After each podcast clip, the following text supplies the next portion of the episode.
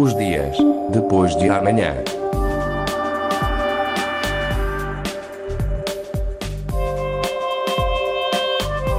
Magazine de Tecnologia e Investigação da Antena 1 Madeira.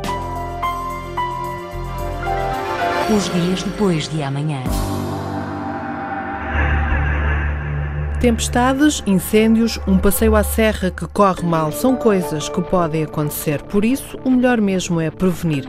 Foi a pensar neste tipo de situações que a empresa madeirense Dobsware criou para a Proteção Civil Regional uma aplicação chamada ProCiv Madeira. A aplicação destina-se a dispositivos móveis e permite saber a localização exata de uma pessoa que pede ajuda através deste sistema. Ao descarregar a aplicação, o utilizador terá de preencher um formulário no qual deverá colocar dados como tipo de sangue, alergias, entre outras informações úteis. O objetivo é dar uma resposta mais eficiente aos pedidos de ajuda de residentes e turistas. É este, aliás, o principal público-alvo. O número de visitantes é cinco vezes superior ao número de residentes nas ilhas. A Dobsware é uma startup regional que venceu o concurso público para a criação desta aplicação.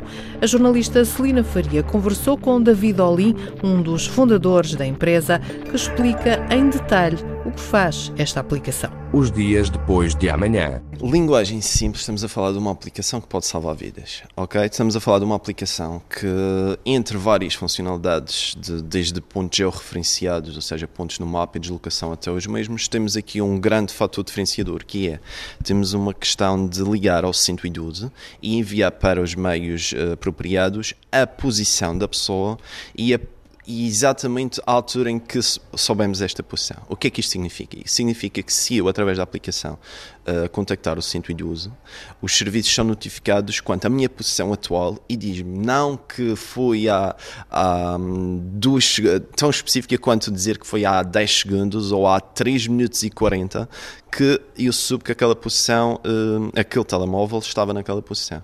O que é que isto faz? Há muitos turistas que muitas vezes se perdem e dizem que, por exemplo, estavam no, no Pico Ruivo, mas de facto já andaram 30 minutos depois do Pico Ruivo. E a última referência de facto para eles foi o Pico Ruivo e a placa do Pico Ruivo. Isto permite-nos, quando eles contactam diretamente os nossos serviços, os serviços da Proteção Civil, neste caso, uh, eles sabem exatamente que a última posição conhecida, porque há lugares sem redes, foi exatamente há, vamos supor, dois minutos, e num raio de dois minutos conseguem fazer buscas à volta daquele ponto, e isso faz toda a diferença. Portanto, e em que situações é que pode ser usada esta aplicação? Em qualquer momento, em qualquer momento. Nós fizemos uma triagem e achamos que os casos mais normais seriam uh, levar, uh, caminhadas, um, ambulância, incêndios e outros. Qualquer um destes. Tempestades também. Tempestades também.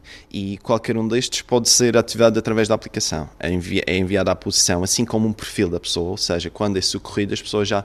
Uh, os serviços já têm uma, uma noção da, do perfil uh, médico da pessoa. Por exemplo, a pessoa pode ser alérgica uh, a algo e, um, ou o próprio grupo sanguíneo. Tudo isso, toda essa informação é enviada para os serviços de urgência. E para isso, o que é que a pessoa tem que fazer? Descarregar a aplicação e, no momento de contacto 112, uh, fazê-lo através da nossa aplicação. Uh, o que é que. E sei que pode parecer. Uh, pode parecer difícil tirar uma aplicação para chamar o 112, mas é tão simples quanto fazer o download da aplicação, preencher o perfil e deixá-la uh, deixá-la no telemóvel. E no momento de urgência, pusemos a interface tão simples quanto entrar na aplicação, pressionar um botão e estamos a chamar o 112. Não queríamos criar barreiras aqui numa situação de emergência. Portanto, e o próprio Serviço de Proteção Civil fica com uma espécie de base de dados de cidadãos, é isso?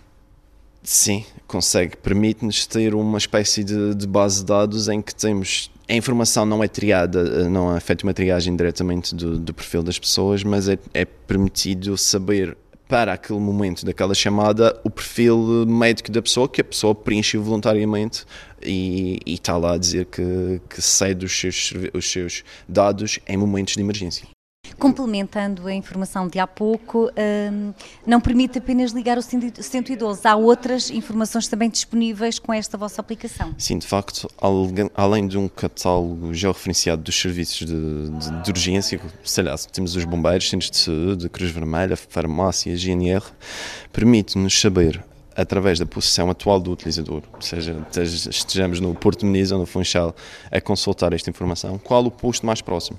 E carregando, por exemplo, vamos supor que nos centros de saúde uh, opto pelo do, daqui, da, da Camacha, ele dá-me também os horários úteis e o ponto até lá. Por exemplo, vou fazer neste momento para se verificar de, da minha posição atual, ele dá-me o trajeto até o ponto selecionado.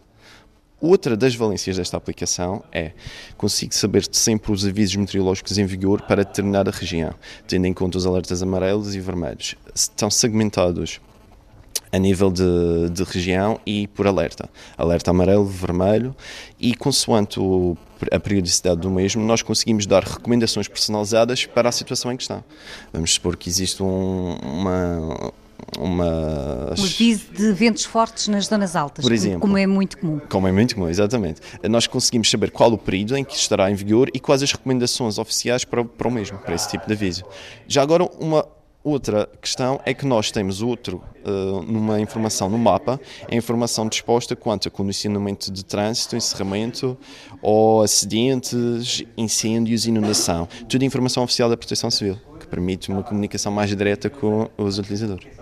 É apenas para telemóveis esta aplicação? Smartphones e tablets. Uh, mesmo que uma pessoa tenha um tablet, pode fazer este, esta chamada. Estará disponível também em inglês, pelo facto de sermos uma região bastante turística? Sim, já está. A primeira versão vai em bilingue, uh, português e inglês, e no nosso, no nosso próximo update será feita em cinco línguas. E já está disponível esta aplicação? Já está disponível de forma gratuita. Basta pesquisar uh, ProSiv Madeira ou Dobbsware e chegaremos ao, ao, download facilmente da aplicação. O vosso objetivo principal é mesmo de uh, poder ajudar quem uh, passa pela na natureza na Madeira no caso de uma emergência. Sim, sem dúvida. Se, se, com, se com um aplicativo, se com um trabalho nosso conseguimos salvar uma vida, o nosso trabalho está feito e, e é mais do que conseguido. Portanto, sim. Em quanto tempo realizaram este projeto, concretizaram este projeto? Estamos a falar de um projeto que demorou à volta de um mês e meio a ser desenvolvido. Foi difícil de chegar a esta, a esta meta? Foi um pouco porque. Quantas pessoas é que trabalharam? Uh, estamos a falar projeto. de quatro pessoas. Que é Todos engenheiros informáticos ou programadores também? E um designer. Três engenheiros e um designer. Uh, fizemos isto de raiz da, no, da nossa, um, com os nossos conhecimentos e o mais difícil foi perceber o que é que queríamos, o que é que era de facto uma informação útil. Uh, porque o objetivo de uma aplicação não é pôr toda a informação lá, é, é aquela informação que é relevante. Porque se, queremos, se queremos a informação no, no, bolso, queremos a informação que esteja disponível, mas que seja importante. Eu não quero ler os termos de privacidade de tudo. A informação tem de ser acessível, tem de ser importante. E então nós tentamos não complicar muito e, pegando nisso, nos objetivos traçados, uh, enquadrar tudo isto dentro do âmbito de dois, três cliques, estar já nesse, nesse local dentro da aplicação.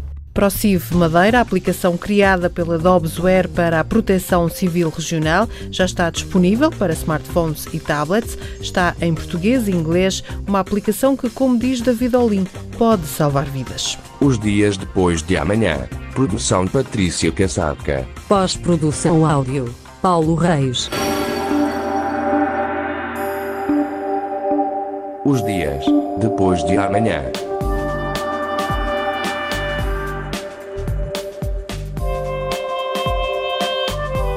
Magazine de Tecnologia e Investigação da Antena 1 Madeira.